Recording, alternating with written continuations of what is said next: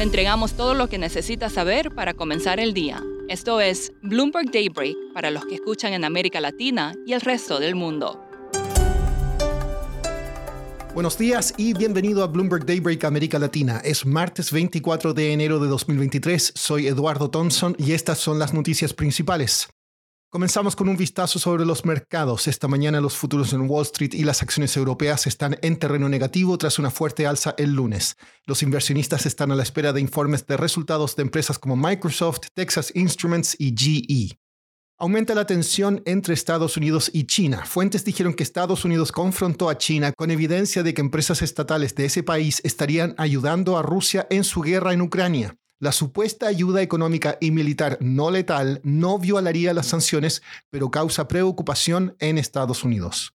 Hay noticias alentadoras sobre la economía de la zona euro. El PMI compuesto subió a 50,2 en enero, mejor de lo esperado, y por encima del 50 por primera vez desde junio. Los servicios lideraron y el sector fabril también mejoró. Las empresas tecnológicas están bajo la lupa. Como dijimos, Microsoft informará resultados tras el cierre. Analistas prevén que reportará el menor aumento de ventas trimestrales en seis años, además de un cargo de 1.200 millones de dólares por su reciente decisión de despedir a 10.000 trabajadores. Fuentes dijeron que el Departamento de Justicia de Estados Unidos podría demandar a Google hoy por su dominio en el mercado de publicidad digital, y Twitter fue demandado por alquileres impagos en sus sedes de San Francisco y Londres. Pasando a América Latina, líderes de la región se reúnen hoy en la cumbre CELAC en Buenos Aires. El presidente de Venezuela, Nicolás Maduro, canceló su visita al último minuto. En Centroamérica, contra algunos pronósticos, El Salvador cumplió con el pago de 800 millones de dólares más intereses relacionados con un bono en dólares que vencía el martes. El presidente Nayib Bukele anunció el pago en su cuenta de Twitter. En Chile, una comisión de la Cámara Baja aprobó una reforma tributaria que incluye un impuesto a la riqueza. Quienes posean fortunas de más de 5,5 millones de dólares deberán pagar. Ahora se dirige a su votación en el Pleno.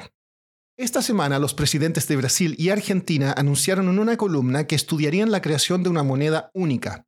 La noticia suscitó variadas respuestas, principalmente de incredulidad. Después, el ministro de Hacienda de Brasil, Fernando Haddad, aclaró que sería una unidad contable común.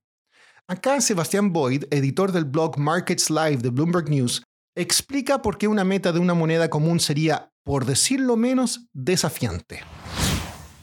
Bueno, depende un poco lo que significa una moneda común. Lo que describieron los dos presidentes de Argentina y, Brasil en una nota que escribieron para Perfil, periódico argentino, es un tipo de una moneda que pueden usar para fomentar comercio internacional entre los dos países para reducir uh, la dependencia sobre el dólar. No es una idea completamente nueva. Fernando Haddad, que es el ministro de Hacienda de, Brasil, escribió un artículo en, en Folha de Sao Paulo el año pasado donde hablaba de la posibilidad de, de hacer un banco central sudamericano con una moneda que los países uh, sudamericanos pueden usar para hacer comercio internacional entre ellos. Eso es una cosa. No es muy buena idea, pero es factible, posiblemente. Las ventajas son un poco difíciles de ver y más que nada es una idea política, pero es factible.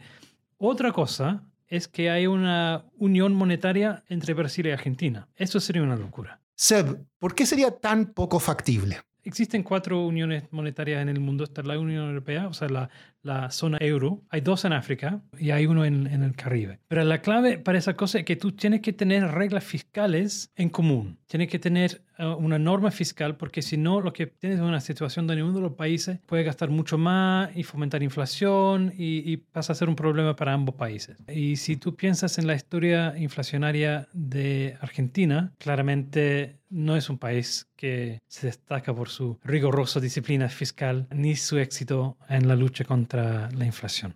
Y por lo que has podido leer de otros economistas, ¿cuál es el consenso sobre esta iniciativa? Bueno, me voy con Olivier Blanchard, que es el ex economista jefe del FMI, que dijo sencillamente es una locura. Uh, y lo es. O sea, la idea de una, una unión monetaria o una unión aduanera entre los dos países son, son cosas muy distintas. Pero para tener como una, una unión monetaria estilo euro es una locura. Y tampoco creo que es factible en el sentido de que el Congreso brasileño tendría que aprobarlo y veo muy poco probable que eso pase. Y para terminar, China enfrenta otra crisis. millones de jugadores en ese país perdieron el acceso al popular juego online World of Warcraft después de una disputa entre el propietario del título, Activision Blizzard, y su socio local. Los fanáticos recurrieron a las redes sociales para lamentar la pérdida. Uno publicó una imagen de un mensaje de conexión fallida con emojis llorando. Un jugador escribió, comillas, realmente me duele el corazón. Eso es todo por hoy. Soy Eduardo Thompson, gracias por escucharnos.